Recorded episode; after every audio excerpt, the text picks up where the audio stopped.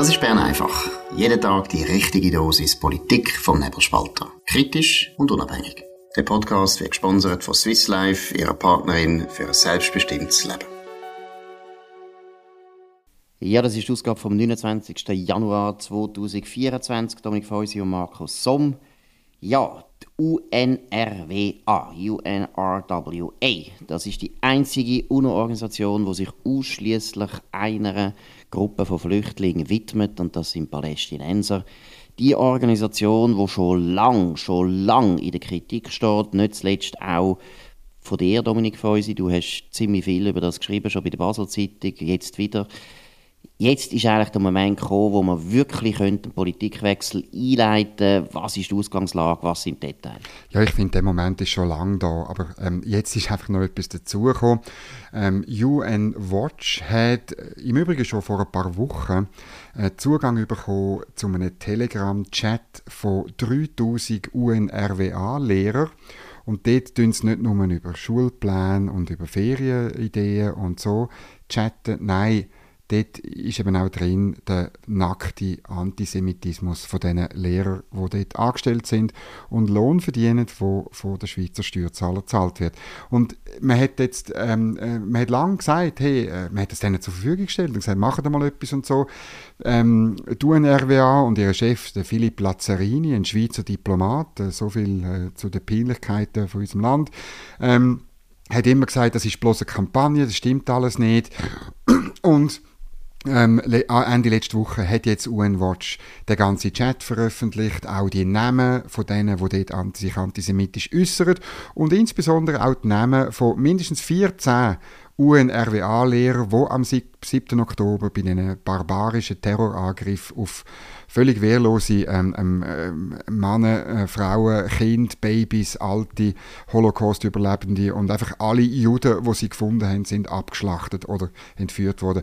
Das sind Lehrer, finanziert von euch, Schweizerinnen und Schweizer, sind dort dabei gewesen.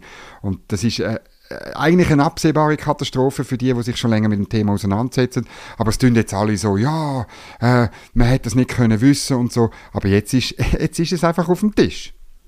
Genau, und für die Leute, die den 7. Oktober eigentlich schon wieder völlig vergessen haben, zum Beispiel auch die Leute, die jetzt am letzten Samstag sind demonstrieren für die Mord, Mordbuben von der Hamas, einfach für die, aber auch für uns alle. Leset einmal den Text, einen längeren Text in der New York Times. Das ist eine Recherche, die ganz genau auflistet und aufzeigt, was die Hamas-Leute in Israel gemacht haben am 7. Oktober Sie haben sich vor allem, vor allem, das ist auch noch ganz wichtig für unsere linken Feministinnen, gezielt gegen Frauen gewendet. Und nur ein kleines Beispiel, dass ihr wisst, was vielleicht möglicherweise auch einer von diesen Mitarbeitern von der UNRWA, wo mit unseren Steuergeldern gezahlt wird, was vielleicht einer von diesen Mitarbeitern gemacht hat, einfach eine Geschichte. Mit Teppichmesser hat man den Frauen Brüste abgeschnitten und die Brüste hat man nachher umgerührt wie Kugeln während die Frauen nachher bestialisch ermordet worden sind. Einfach, das ist das, was solche Leute gemacht haben. Und da haben wir einen Chef, wo das nicht, das natürlich nicht verteidigt, aber immer noch seine Organisation. So eine Organisation muss sich eigentlich selber auflösen. Das hat mit Flüchtlingshilfe nichts zu tun. Das ist eine absolute Kampforganisation geworden, vor allem in Gaza, natürlich von der Hamas. Die Hamas lädt dort auch nichts zu. Die 13'000 Mitarbeiter, die die UNRWA in Gaza unter Vertrag hat, die sind alle irgendwie verbunden mit der Hamas. Es ist, also ich kann es gar nicht mehr sagen, es ist so eine Schande, dass die Schweiz auch jetzt, wo viele Länder, unter anderem England, Amerika, äh, glaube Deutschland auch, Zahlungen an die Mörderorganisation eingestellt hat, dass wir unser EDA, unser auch ziemlich gut besetzt, antisemitisch besetzte EDA, immer noch warten nachdenken, prüfen. Ich weiß nicht, was die sonst machen. Es ist eine Schande. Ja, also da muss man noch erwähnen, das Parlament war eigentlich weiter gewesen, als Ignazio Cassis und seine, seine ähm, Hamas-Freunde im EDA. Das Parlament hat äh, beim Budget auf Antrag von David Zuberbühler ähm, äh, beschlossen, dass man eigentlich das Geld nicht mehr zahlt. Die Schweiz ist, gehört zu den wichtigsten Zahlern von der UNRWA. Der Ständerat hat dann das blockiert, insgesamt dreimal mit formalistischen Argumenten. Ja, man könne da nicht in die operative äh, ähm, Auseinandersetzung eingreifen. Und ähm, ich habe heute schnell eine Stellungnahme von David äh, Zuberbühler eingeholt, wie er jetzt äh, darüber denkt. Ich, wir hören dem rasch zu. Es ist nicht erst seit heute bekannt, dass mindestens 14 von diesen Lehrern das grausame Hamas-Massaker vom 7. Oktober bejubelt haben.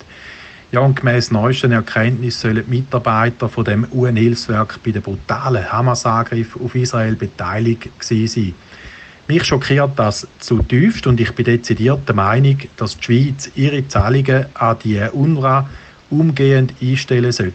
Ich finde das auch kein Problem. Schließlich hat das Parlament noch im Rahmen der Wintersession 90 Millionen Franken an zusätzlicher humanitärer Hilfe für den Nahen Osten bewilligt. Geld, von dem kein einziger Franken an das umstrittene UN-Hilfswerk fließen wird. Ja, ich finde es gut, dass man das Thema wiederbringt. Und ich habe zum Beispiel auch gestern äh, Elisabeth Schneider-Schneider gehört, oder die sagt auch, ja, wir wissen schon lange, was da schlecht ist mit der UNRWA, aber die Mitte hat halt einfach nichts gemacht. Und ich, ich glaube wirklich, man fragt sich, was muss noch passieren, bis man auch in der Schweiz äh, zur Vernunft kommt. Genau, wir gehen zu einem anderen Thema, das ein bisschen weniger schwer belastet ist, nämlich die Renteninitiative der Jungfreisinnigen. Ja, da könnte es jetzt noch eine grosse Veränderung geben oder zumindest einen gewissen Auftrieb, weil die SVP hat am Samstag Parolen gefasst. Und was ist da rausgekommen, Dominik? Ja, ähm, zur Überraschung von einigen, vor allem von linksgrünen Journalisten, die immer behaupten, die SVP wage es nicht, bei der AHV wirklich bürgerlich zu sein, oder? Die SVP hat äh, die Ja-Parole beschlossen zur Renteninitiative, die will, dass das Rentenalter um ein Jahr aufgesetzt wird und dann letztlich der Politik entzogen wird und man tut einfach das schrittweise, immer wenn es nötig ist, ein bisschen anpassen an die Lebenserwartung.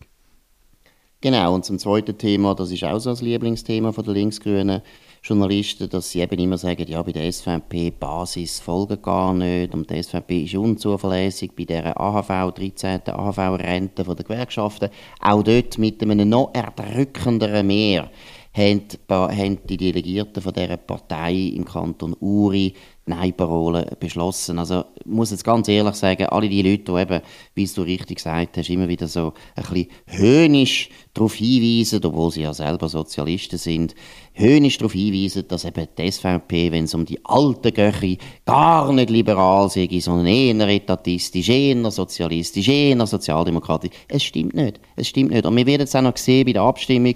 Ich bin absolut überzeugt, dass wenn die Bürgerlichen jetzt in die Hose gehen, dass sie wirklich, das können sie noch kehren. Das ist nicht mehr so wahnsinnig viel. 60, 61 Prozent, glaube ich, hat jetzt die Umfrage gezeigt am Freitag. Das ist nicht mehr so viel. Das kann man drehen mit einer guten Kampagne.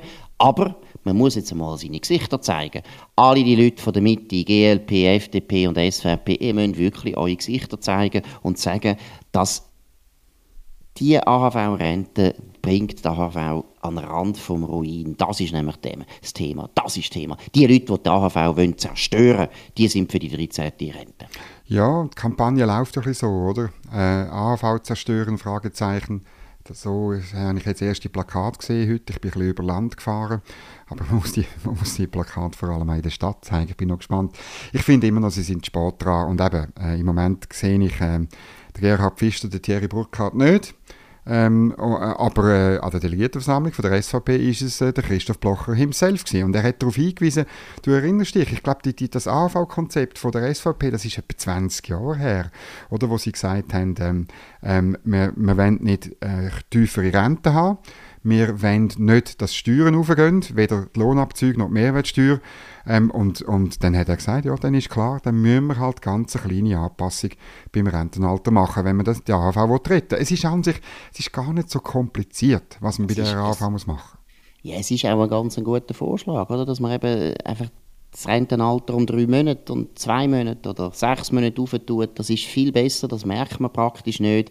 Für jeden ist es eigentlich nicht das Problem, noch zwei Monate länger zu arbeiten, aber für die AHV macht das einen unglaublichen Unterschied. Und von dem her ist es wirklich ein guter Vorschlag, stimmen dazu, das Erste. Und das Zweite, an die Adresse von sehr vielen bürgerlichen, prominenten bürgerlichen Politikern gewendet. Du hast vorhin die Namen erwähnt, äh, Gerhard Pfister oder Thierry Burkhardt, es gibt noch andere Der Christoph Blocher hat eine sehr gute Nase, wenn es darum geht, wo politisch man muss Kapital einsetzen muss. Und es ist kein Zufall, dass er den Weg auf sich genommen hat in Kanton Uri und dort vor den Delegierten sogar auch noch das Wort ergriffen hat und eben wirklich dazu geschaut hat, dass das beides gute Parolen gibt. Das zeigt, dass der Christoph Blocher die Abstimmung sehr ernst nimmt und ganz genau weiß, für die bürgerliche, für die bürgerliche Glaubwürdigkeit, natürlich vor allem für die Glaubwürdigkeit von seiner Partei, von der SVP, ist das entscheidend. Und das müssen wir gewinnen. Die Bürgerlichen müssen das gewinnen.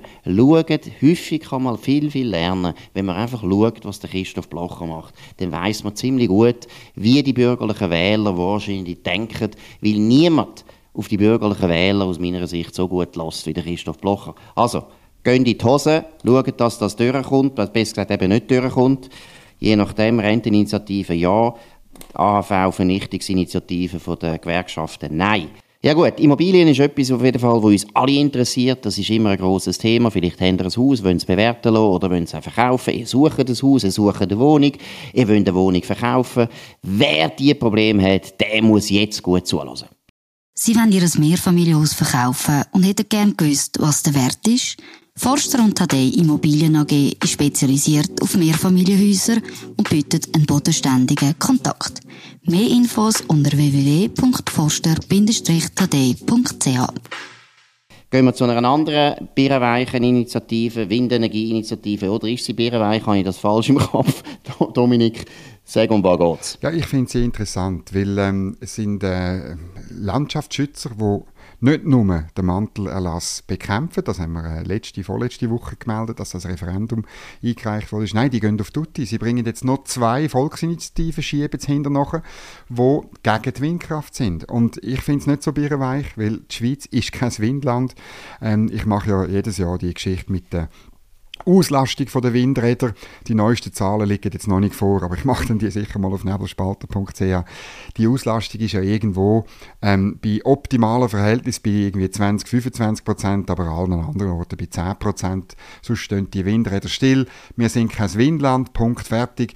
Die landschaftliche Zerstörung ist viel zu gross. Wind bringt einfach nichts und ich finde es gut, dass da, das ist der Elias Vogt, ähm, ein Kämpfer vom, äh, von der Organisation Freie Landschaft Schweiz, Schweiz, äh, wo so Art Dachverband von der Windkraftgegner ist, wo, wo zwei Initiativen einreichen. Einerseits äh, konkret der Bau von Windrädern in Wäldern soll untersagt sein und das ist ganz klar warum. Da braucht man nämlich Zufahrtsstraßen und die müssen wegen diesen riesigen Flügelrädern, wo man muss um Kurven herum tun, die Zufahrtsstraßen, die sind bis 20 Meter breit. Das sind riesige Schneisen, wie wir eine Autobahn durch den Wald fräsen.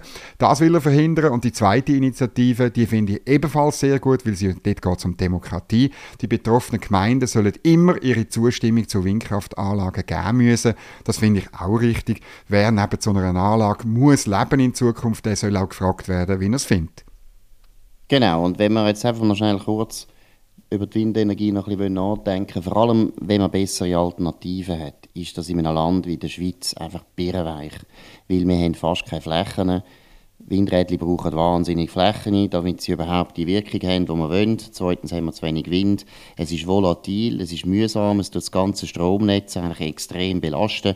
Wenn man AKW kann bauen stattdessen in Betznau, Leibstadt und Gösgen, und das würden alle die Standortgemeinden durchaus begrüßen, wäre gar kein Problem, dann hätten wir die ganze Diskussion nicht. Und übrigens, heute zufälligerweise gar noch zu Mittag gegessen mit jemandem, der sich mit dem Landschaftsschutz im Kanton Zürich, besser gesagt am Zürichsee, beschäftigt. Und da geht es zum Beispiel auch um das Problem der Vögel. Das ist ein riesiges Problem, der hat mir das ein bisschen geschildert, das ist wirklich interessant, habe ich auch nicht gewusst.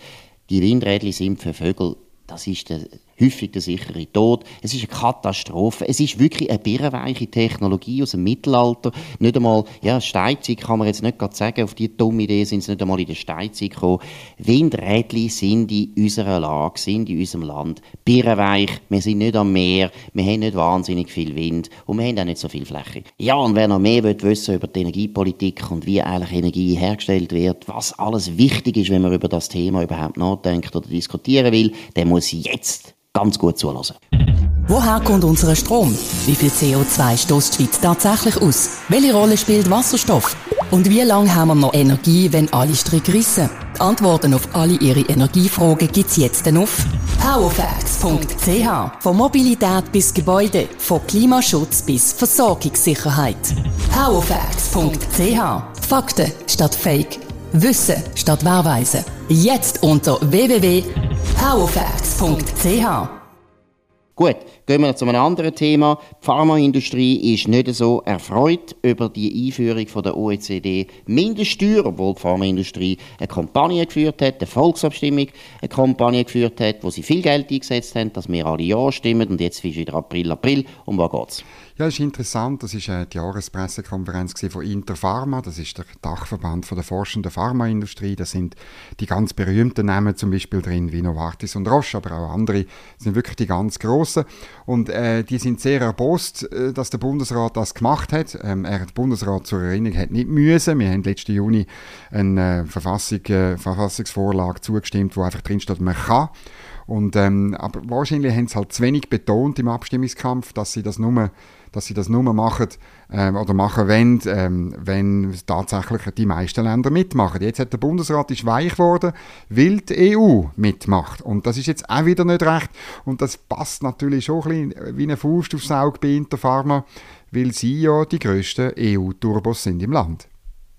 Genau, und da ist es jetzt wieder nicht, äh, da ist wieder eher gleich, wenn man dort EU ein bisschen würde provozieren, ein bisschen provozieren, während bei Horizon oder beim Rahmenabkommen müssen wir die ganze Zeit in die Knie gehen, weil unsere Pharmaindustrie, geführt von ausländischen Managern, will, dass wir in die Knie gehen. Ich muss sagen, ich sehe es ein bisschen anders als du. Ich finde es richtig, dass man die OECD-Mindeststeuer jetzt einführt. Man hat dem Volk gesagt, wir wollen das, wir brauchen das, ist ganz wichtig und so weiter. Man hat so viel Zeug gesagt, man kann nicht einfach eine Volksabstimmung kurz kassieren und sagen April, April. Auch das ist typisch für ausländische Manager, die immer noch nicht begriffen haben, dass direkte Demokratie Demokratie bei uns etwas ist, das sehr genaue, klare Regeln hat. Das ist nicht einfach ein Plebiszit, wie der Napoleon III. in Frankreich ab und zu angesetzt hat oder andere Diktatoren oder Könige oder Kaiser. Das ist nicht der Fall in der Schweiz. Deshalb muss ich einfach sagen, Pharmaindustrie, Tönt doch wieder mal ein Buch lesen über das Schweizer politisches System. Wäre gut. Dann Geschichte. Ich kann euch eine ganze Liste von Geschichtsbüchern schicken.